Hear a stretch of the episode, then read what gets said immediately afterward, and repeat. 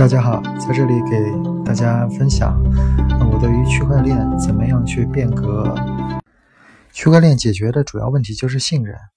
今天我们的国计民生，一切都是需要一个第三方中介或者是中间的一个呃呃集中式系统，比如银行，嗯，各种交易所、各种中介所、各种嗯呃政府、各种呃律师事务所等等中间机构。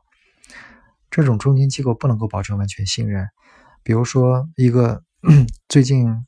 嗯，几年欧洲发生过很多经济危机，银行直接就破产，那么宣布在里边存钱的人钱就血本无归。所以，嗯，变革这种集中式系统，呃，需要的是一种点对点的系统。那么，零八年，一个叫中本聪的人就发布了这样一个点对点的一个现金系统和协议，它本质上是一个，嗯。分布式网络协议，大家说它可以获诺贝尔经济学奖，因为它解决了经济学中最重要的一个问题，就是信任的问题，在两个或多个参与方之间直接进行可信的交易。那么大家说它是一个开放式分布式去中心化的账本，那么嗯，本质上是嗯每一个新的交易都被嗯附加在一个。交易链上，这些链被打包成一个一个的块儿。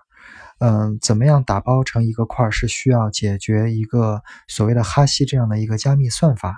那么解决这个算法需要嗯比较大的计算工作。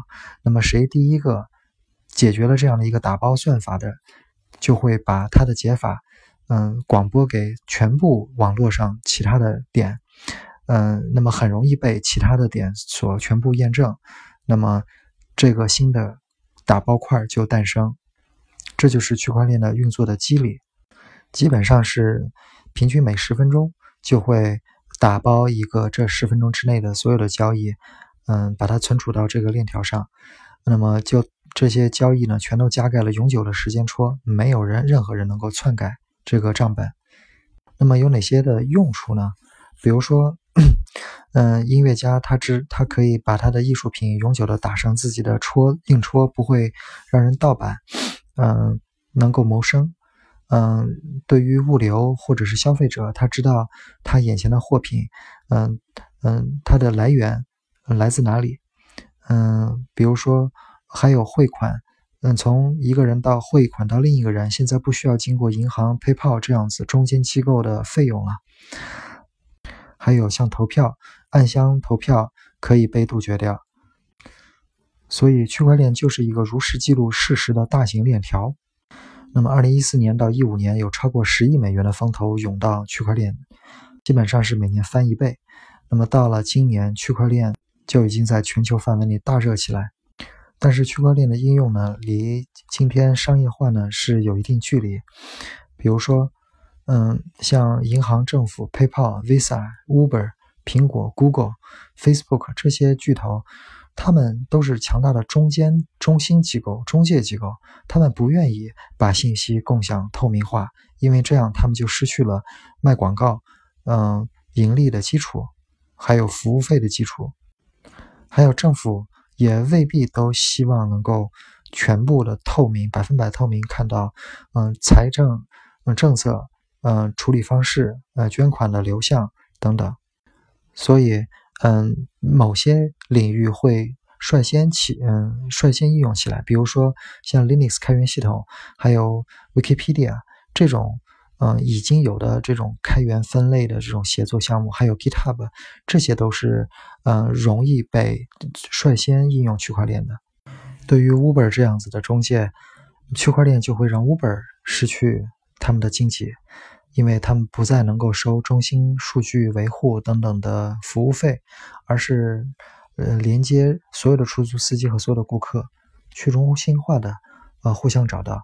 因为嗯一个人他可以在区块链上搜索所有的呃可用的出租车信息，然后呢过滤显示，然后呢存储。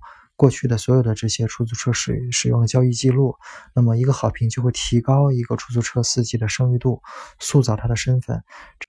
嗯，区块链里另一个最重要的概念是智能合约，也就是把现实世界中每一个事件、行动和改变，嗯，都用物联网的方式增加，嗯，sensor 就是感应器。那么这些元数据可以，嗯，相互识别，根据预先定义好的情况展开行动。那么智能合约呢，是一串代码，它分布在。整个网上，嗯，没有任何人能够改变已经写好的合约。那么，当现实事件，嗯，完成了一个经济交易，嗯，触发了这个合约所规定的逻辑之后，那么这个交易合约所规定的交易一定会完成，就是用逻算法的手段保证没有任何人能够违约。